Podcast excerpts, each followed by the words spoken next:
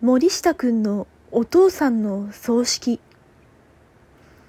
クラスメイトの父親のお通夜に呼ばれたことがある。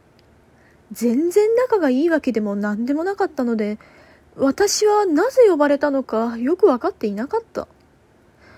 相手の話によると、病気で入院している時に折った千羽鶴が原因らしかった。